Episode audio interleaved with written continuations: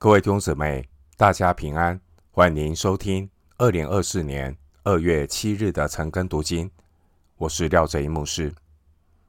今天经文查考的内容是马可福音十二章三十五到四十四节。马可福音十二章三十五到四十四节内容是关于基督的身份和圣徒的奉献。首先，我们来看马可福音十二章三十五到三十七节。耶稣在殿里教训人，就问他们说：“文士怎么说？基督是大卫的子孙呢？”大卫被圣灵感动，说：“主对我主说，你坐在我的右边，等我使你仇敌坐你的脚凳。”大卫既自己称他为主。他怎么又是大卫的子孙呢？众人都喜欢听他。经文三十五到三十七节，内容是关于基督与大卫的关系。犹太拉比普遍认为，弥赛亚是大卫的子孙。约翰福音七章四十一到四十二节，这是在旧约圣经中很明确的根据。在诗篇八十九篇三到四节，以赛亚书九章六到七节，以赛亚书十一章一到九节，耶利米书二十三章五到六节。主耶稣的问题是：既然弥赛亚是大卫的子孙，那么大卫又怎么会称呼弥赛亚为主呢？诗篇一百一十篇第一节，耶稣这样反问的目的，是要考验犹太人是不是明白基督与大卫另一个层面的关系，那就是基督是大卫的主，基督是大卫的子孙，这只是说明基督与大卫在种族和肉体这方面的关系。而基督是大卫的主，这却是一种属灵或信仰的关系。罗马书一章三节，主耶稣曾经两次用大卫自己的口气来强调。诗篇一百一十篇第一节，这是大卫被圣灵感动写下的。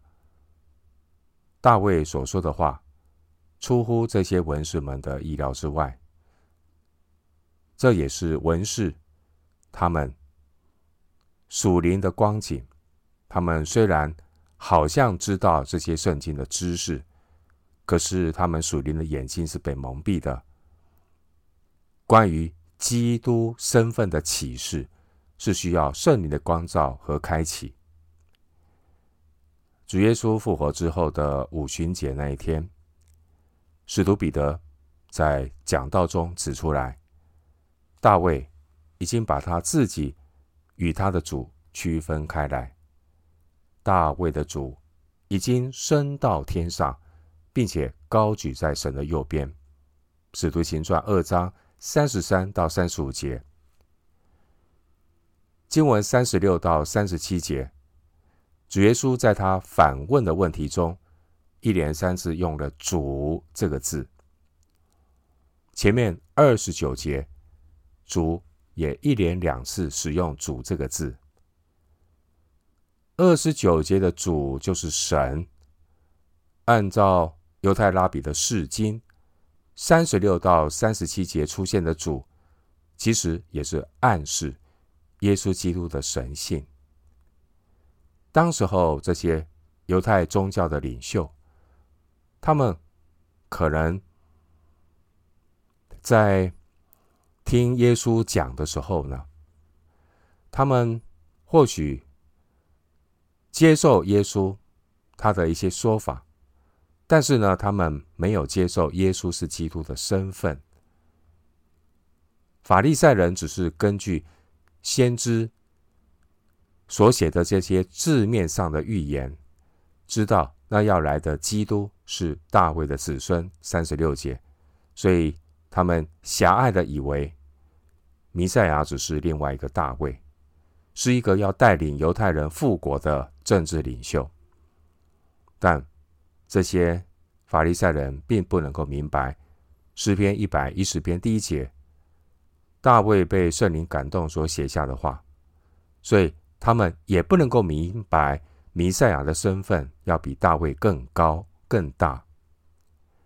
三十六节，主对我主说。主对我主说：“第一个主是指神，第二个主是指基督。基督是大卫的子孙，说出他降卑为人这人性的一面；而基督是大卫的主，说出基督他荣耀神性的一面。”三十七节说：“众人都喜欢听他，因为众人都。”佩服耶稣，他回答的有智慧。回到今天的经文，马可福音十二章三十八到四十节，耶稣在教训之间说：“你们要防备文士，他们好穿长衣游行，喜爱人在街市上问他们的安，又喜爱会堂里的高位，筵席上的首位。”他们侵吞寡妇的家产，假意做很长的祷告。这些人要受更重的刑罚。经文三十八到四十节记载耶稣对文士的责备。三十八到四十节这段经文，耶稣对律法师的行为发出谴责。我们可以对照马太福音二十三章一到三十六节。但是马可福音在篇幅长度上，马可福音不及马太福音所记载的十分之一。耶稣责备文士这件事，也为马可福音关于耶稣公开事工的记载画上了句号，并且也标示着耶稣与犹太宗教领袖的最后决裂。三十八到四十节。和四十一到四十四节这两段经文形成了一个鲜明的对比。四十一到四十四节是主耶稣对一个寡妇真心给神奉献，表达耶稣的赞扬；而三十八到四十节则是主耶稣对文士假冒为善的责备。经文三十八到四十节，我们对照路加福音的记载。主耶稣这次的教训是提醒门徒，路加福音二十章四十五节，主耶稣他揭露文士的伪装。当然，我们也看到主耶稣他的揭露也带来宗教当局的敌意，而当时候主耶稣受到群众的欢迎，所以当时候的耶稣。一方面，群众很欢迎他；一方面，宗教领袖非常的讨厌他。耶稣是处在一个很诡谲的状态。犹太教的这些教法师，他们对旧约圣经的知识相当的熟悉，并且呢，这些宗教领袖在一般人的印象当中，他们是有很高的威望。而当时候的主耶稣，他就如同旧约的先知一样。耶稣他看到整个社会的不公，还有宗教的虚假，其实是一体的两面。对照阿摩斯书二章七节，阿摩斯书八章五到六节，主耶稣要警告人，要防备。虚假的、假冒为善的这些文士、法利赛人，弟兄姊妹，我们要正确的学习圣经，按正义分解真理的道，并且要慎思明辨。三十八到四十节这段经文，主耶稣针对文士五方面的行为，提醒门徒要防备这些隐藏在这些。金钱行为背后的假冒为善。第一是炫耀的服饰。三十八节的长衣，这是祭司、律法师和立位人所穿的白色麻布带穗的长袍。他们喜欢特别的装饰来掩饰自己的假冒为善。第二点是街市上的问安。这些人喜爱人在街市上正式称呼他们为拉比、师傅或大人，问他们安。参考马太福音二十三章第七节，路加福音二十章四十六节。第三点是，他们讲求高位，他们习惯要坐在面朝会众的上位或专门的席位上。他们也喜好呢坐在宴席上的首位。第四点是贪图利益。他们是靠众多虔诚犹太人慷慨的捐赠度日，可是他们却滥用特权，胡乱收钱，侵吞寡妇的家产。第五点是虚伪的祷告，他们以宗教的名义或外表的敬虔，在人面前故意做作，包括很长的祷告。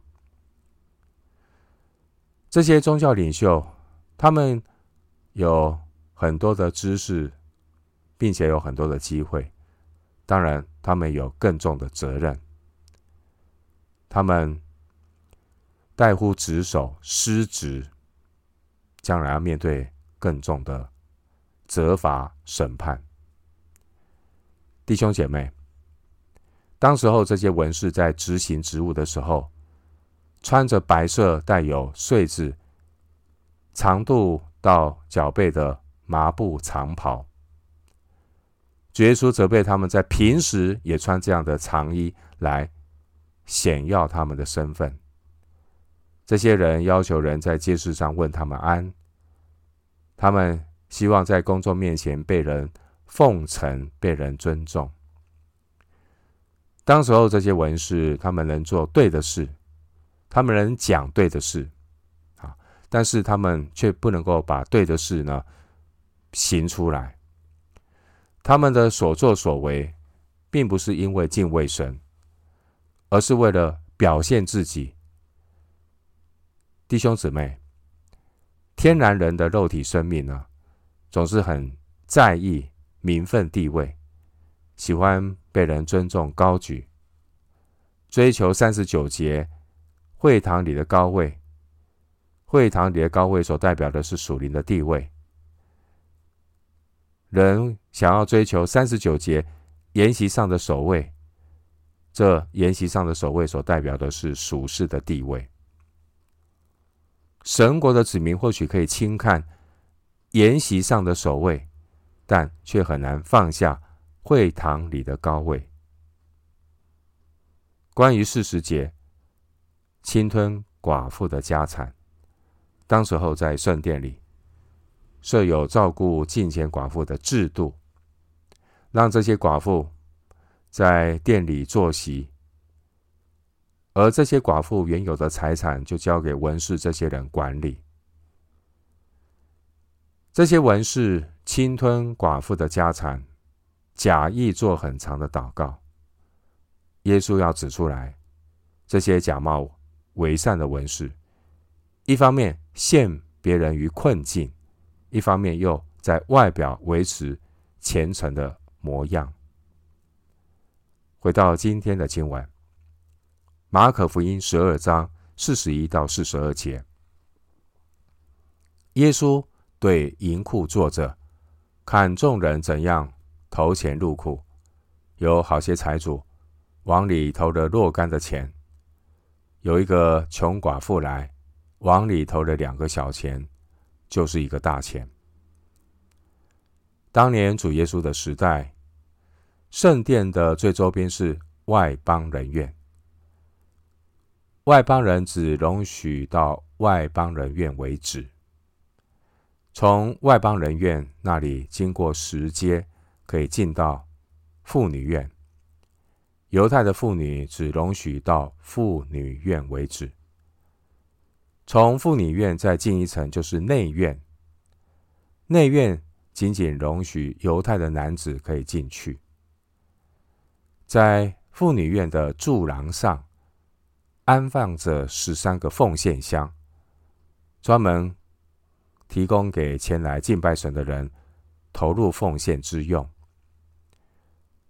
奉献箱的头衔口形状类似喇叭，钱币滚入箱内就会发出响声。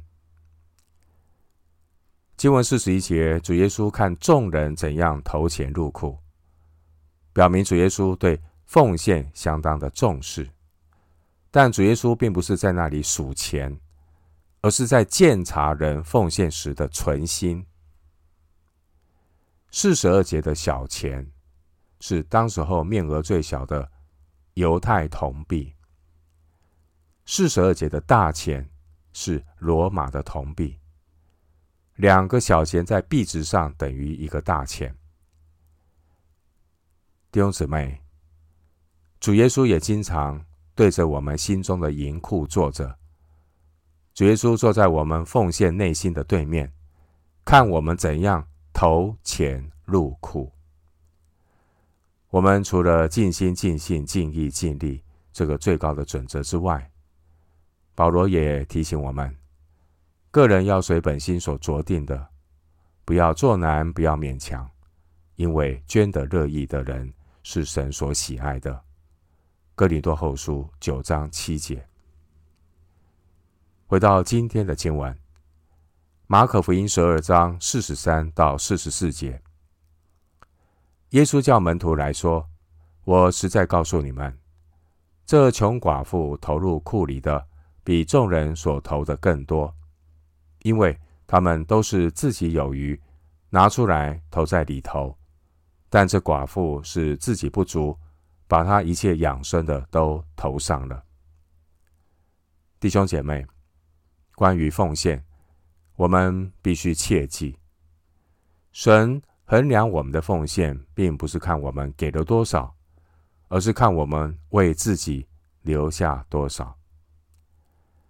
寡妇的奉献这个例子，清楚说明蒙神悦纳的奉献，并不是一个数目多寡的问题，而是一个人他的心智信念考验的问题。考验我们是否是一个完全投入的心智，而这也是所有耶稣的门徒所需要学习的功课。有的信徒常常会谦卑地说自己的奉献不过是寡妇的两个小钱，虽然本意是谦虚，但却把穷寡妇的两个小钱的价值低估了，因为四十三节有强调。寡妇的奉献在主的眼中比众人所投的更多。四十四节，人所看的是投在里头有多少，但主所看到的是人为自己还保留多少。因为神所要得着的是这个人，而不是这个人他所有的。因为人一切所有的也都是神的恩典，人。不过是金钱的管家。一个人，即使是把所有的都给了神，但却单单保留自己，其实神对这个人还是一无所得，因为这个人所给的也是出于神的，而神唯独有要的是这个人的心。箴言二十三章二十六节说：“我儿要将你的心归我。”你的眼目也要喜悦我的道路。这位寡妇原本可以为自己留下一个小钱，但是她却没有这么做。这个穷寡妇，她却是把她一切养生的都投上了四十四节，也就是那个礼拜的生活费，她全部投上了。她把自己完全交托给神，她相信神会负责供应她的生活。弟兄姊妹，这是完全顺服的信心，而神所要得着的，就是这样单纯的信心，向着主的人。我们今天经文查考就进行到这里，愿主的恩惠平安与你同在。